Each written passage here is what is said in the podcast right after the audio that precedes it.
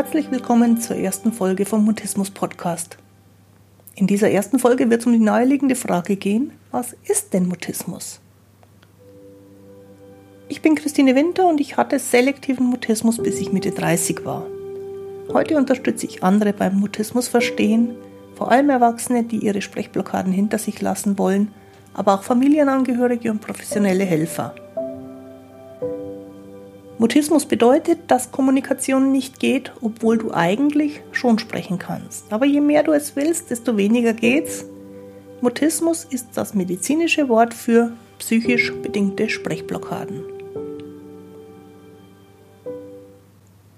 Du erfährst in dieser Folge, was Mediziner meinen, wenn sie Mutismus sagen und warum ich lieber von Sprechblockaden rede und das gerne mit alltäglichen Blockaden vergleiche und was der Unterschied ist zwischen Alltagsblockade und mutistischer Blockade. Los geht's, lass uns über Sprechblockaden reden. Mutismus, das ist einer von diesen schwierigen Begriffen aus der Medizinersprache.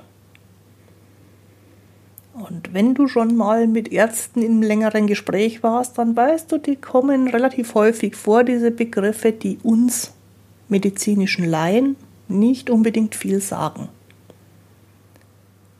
Was der Arzt mit Mutismus meint, ist ganz generell Schweigen.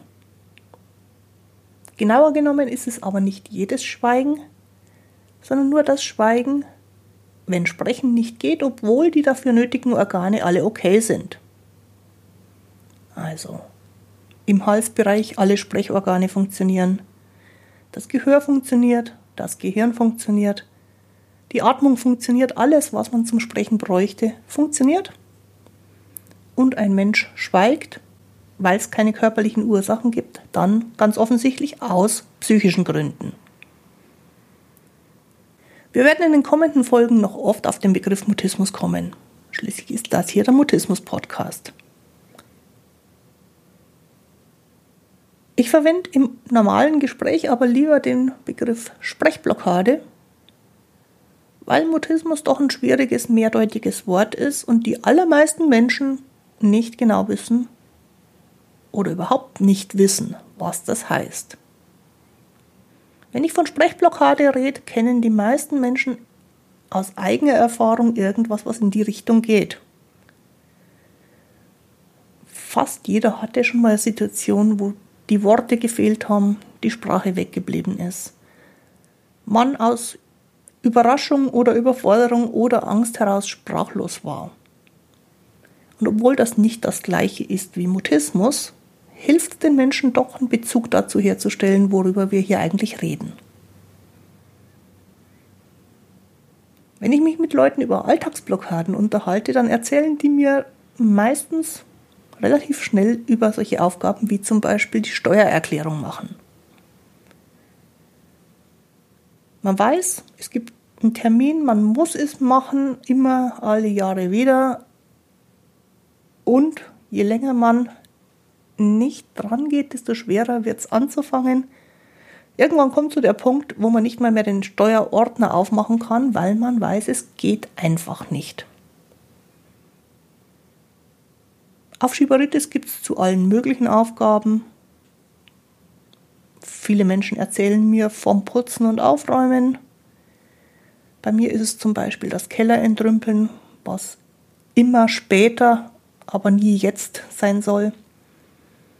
Manche erzählen auch, dass bestimmte Sachen schwer zu lernen sind und wenn man weiß, man muss es bis zu einem bestimmten Zeitpunkt lernen oder können, dann geht es noch viel weniger. Und diese Aufschieberitis-Themen, das sind super Beispiele für Alltagsblockaden. Man kann sagen, immer wenn man sich denkt, ich müsste oder ich muss etwas tun, aber es geht nicht, und je mehr ich mich dazu zwinge, desto weniger geht's, dann reden wir von der Blockade. Mutistische Blockaden unterscheiden sich davon in vielerlei Hinsicht, sind aber ausreichend ähnlich um sie damit zu vergleichen. Und bei mutistischen Blockaden geht es um Themen wie jemanden begrüßen, Höflichkeitsfloskeln anwenden, eine Frage stellen, eine Bitte äußern, Wer eine mutistische Blockade nicht kennt, kann nicht wirklich nachvollziehen, was daran so schwer ist. Wer die Blockade mit der Steuererklärung oder dem Abstellraum entrümpeln nicht kennt, kann aber auch nicht nachvollziehen, was jetzt daran so schwer ist. Der Punkt ist, es gibt diese Blockade und über die kommt man in diesem Moment nicht hinweg. Bei mutistischen Blockaden sind es oftmals eher Themen, die sich persönlich anfühlen. Sachliche Aussagen können die meisten Mutisten ab einem gewissen Alter schon formulieren, wenn auch ganz kurz, aber sobald persönliche Haltungen, Meinungen, Emotionen, Gefühle eine Rolle spielen, wird sehr, sehr schwer. Und deswegen ist zum Beispiel auch Höflichkeit so schwer, weil Höflichkeit sollte persönlich sein. Jemanden begrüßen sollte mit persönlicher Beziehung einhergehen. Und wenn es persönlich ist, dann geht es nicht. Das andere, was nicht geht, sind Situationen, die sich fremd anfühlen, ungewöhnlich anfühlen oder in irgendeiner Weise gefährlich anfühlen. Auch wenn man aus der Außensicht sagt, da ist nichts gefährlich. Wenn es sich gefährlich oder fremd anfühlt, dann ist es eine Situation, in der mutistische Blockaden wahrscheinlich werden. Was ist nun der Unterschied zwischen Alltagsblockade und mutistischer Blockade? Die allermeisten Menschen haben schon mal irgendwo einen Moment erlebt, in dem gerade irgendwas nicht geht. Und das Wissen, das geht jetzt nicht, ist unglaublich schnell da. Und dann fängt unser Gehirn langsam an zu begründen, warum es nicht geht. Man nennt das in der Fachsprache Rationalisierung. Eigentlich ist längst klar, es geht nicht. Aber damit unser Gehirn auch zufrieden ist, erfindet es sozusagen eine Begründung, warum es nicht geht. Die Blockade ist da, ist in Kraft, bevor wir überhaupt bewusst erklären können, was die Ursache sein könnte. Und weil bei mutistischen Menschen in dem Moment die Sprache wegbleibt, können die auch nicht erklären, was die Begründung ist.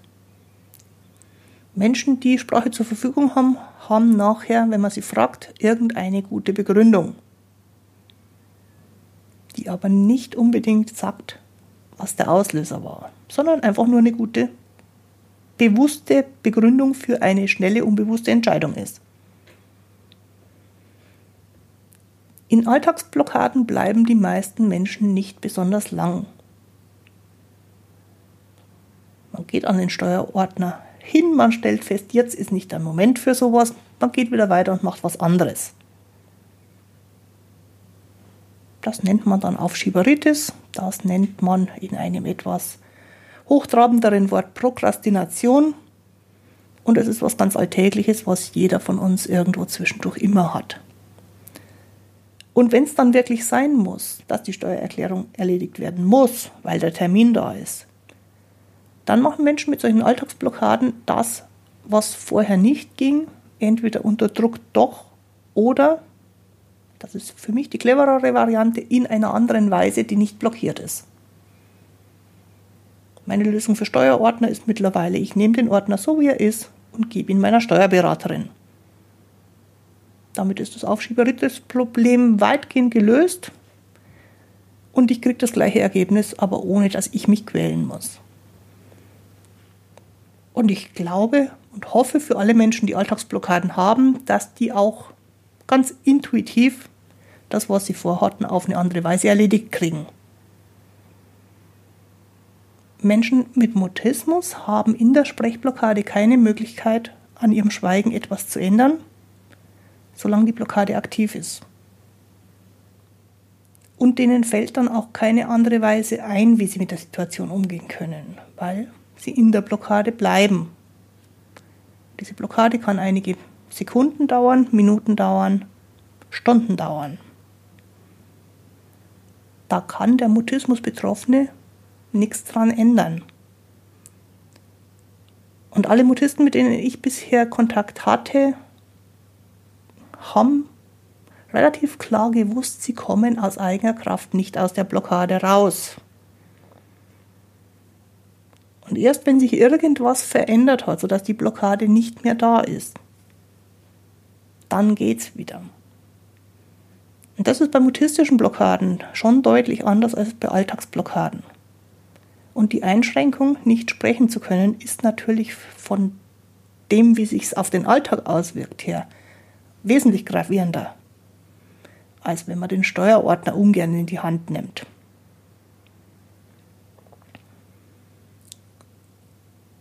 Es ist von mir der Versuch, etwas, was man schwer beschreiben kann, trotzdem für Menschen, die es nicht kennen, greifbar zu machen. Und ich weiß aus eigener Erfahrung, mit fast 35 Jahren mutistischen Blockaden, dass diese Beschreibung nur eine Annäherung sein kann. Wenn du selbst mutistische Blockaden hast oder hattest, dann weißt du noch viel besser, wie es ist. Wenn du sie aber nicht hast oder hattest, dann soll das so ein bisschen, zumindest eine vage Idee davon geben, wie man sich vorstellen kann, in so einer Blockade zu sein. Und es soll dir eine Möglichkeit geben, dieses schwierige, unbekannte Wort Mutismus mit ein bisschen eigener Erfahrung auszufüllen. Wohl wissend, dass das längst nicht alles erklärt. Zum Ende dieser Podcast-Folge möchte ich noch mal kurz zusammenfassen, was für mich die wichtigen Punkte hier waren. Zum einen die Feststellung, dass Mutismus ein wahnsinnig schwieriges Wort ist, das kaum jemand kennt und selbst von Medizinern nicht immer genau korrekt verwendet wird. Deswegen würde ich den Vorschlag machen, dass wir in der Alltagssprache über Sprechblockaden reden das ist ein Begriff, mit dem kann jeder Mensch irgendwo Erfahrungen verbinden, selbst wenn die Erfahrungen nicht ganz korrekt sind, weil eine mutistische Blockade doch ganz anders ist, ist es eine Möglichkeit, ein bisschen besser verstanden zu werden. Die Feststellung von mir in dieser Folge war, dass Blockaden an sich überhaupt nicht selten sind.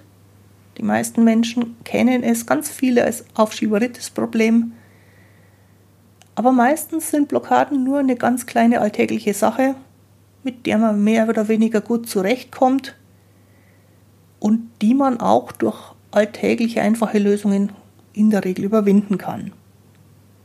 Mutistische Blockaden sind ein wesentlich gravierenderes Thema. Zum einen, weil, wenn man in der mutistischen Blockade drinsteckt, man mit dem eigenen Willen nicht beeinflussen kann, was geht und was nicht. Zum anderen, weil auch ganz einfache, vermeintlich normale Äußerungen dann unmöglich werden. Und weil mutistische Blockaden den Kontakt mit anderen verhindern, was sich dann wiederum auf alle Lebensbereiche auswirkt.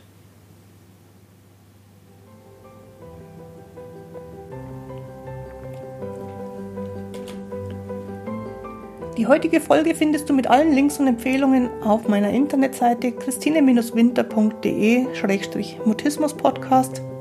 Dort kannst du mir auch einen Kommentar mit deinem Themenwunsch oder deinen Fragen für die nächsten Folgen hinterlassen. Jetzt wünsche ich dir eine gute Zeit. Bis zum Wiederhören. Tu dir gut, deine Christine Winter.